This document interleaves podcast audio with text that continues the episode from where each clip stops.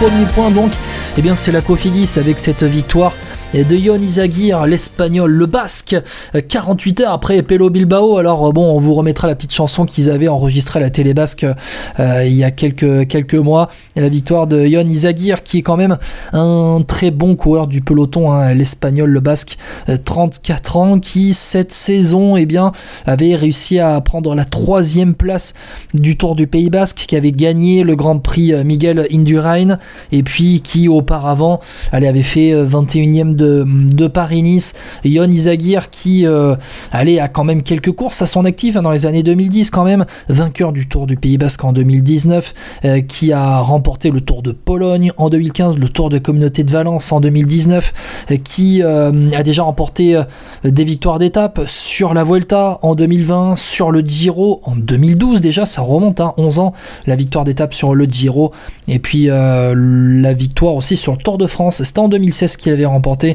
une victoire d'étape sur le Tour de France alors qu'il avait le maillot de la Movistar. Yon Izagir, c'est aussi la, victoire hein, de, la Cofidis hein, euh, qui euh, ben, remporte son deuxième succès d'étape sur, ce Tour de France après euh, la victoire de Victor Lafay lors, du deuxième jour, lors de la deuxième étape à, San Sébastien. Et c'est la concrétisation un peu du travail de Cédric Vasseur. On en avait parlé avec lui lors de la première semaine du Tour de France. On était allé le voir lorsque lorsqu'on était présent hein, sur cette première semaine de la Grande Boucle. Cédric Vasseur, il nous disait bon, voilà, euh, l'effectif a pas mal changé, on arrête d'avoir ce complexe d'infériorité par rapport aux autres et on veut courir comme euh, une équipe qui se pense capable de gagner les étapes. Et c'est ce qu'ils ont fait aujourd'hui parce que Yann Izagir n'était pas tout seul dans l'échappée. Il avait aussi, il avait aussi Guillaume Martin qui est normalement le leader de cette équipe. Hein, et Guillaume Martin qui au final prend la septième place de l'étape. Guillaume Martin qui remonte à la 13e place du général à 8 minutes de Jonas Vingegaard. C'est pas le seul à faire un rapproché au général. Hein. Il y a aussi Thibaut Pinot, mais on en parlera euh, tout à l'heure. Et Yann Izagir qui euh, s'est montré le plus fort, tout simplement, dans cette euh, étape où la décision s'est faite dans la dernière difficulté du jour, le col de la Croix-Rosier, euh, un col de deuxième catégorie dont le sommet était, était, était à 28 km de l'arrivée.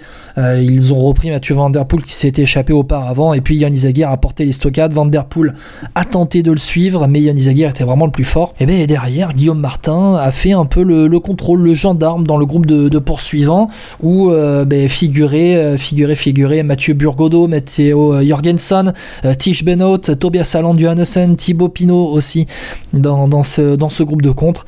Et donc Yann Izagir s'est imposé avec 58 secondes d'avance sur Burgodo et Jorgensen qui se sont disputés euh, la, deuxième place. Vraiment euh, cette équipe Cofidis qui fait plaisir à voir hein, dans, ce, Tour de France avec des coureurs euh, talentueux, une génération de coureurs eh qui, qui percent et puis qui brillent tout simplement.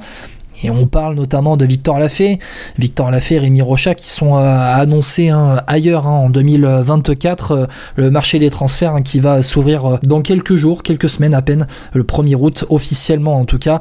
les premiers contrats pourront être signés au 1er août, puisque, puisque, puisque, en attendant, ce ne sont que des discussions. Mais Yon Izagir, lui, il est là, il est bien là avec l'équipe Cofidis et donc il remporte cette deuxième victoire d'étape dans sa carrière sur le Tour de France, la quatrième sur un grand tour, on l'a dit, et donc la deuxième de l'équipe Cofidis, une équipe avec un état d'esprit exemplaire, et puis peut-être qu'on verra encore Brian Cocard dans les sprints en troisième semaine lors des euh, rares occasions pour euh, les sprinters.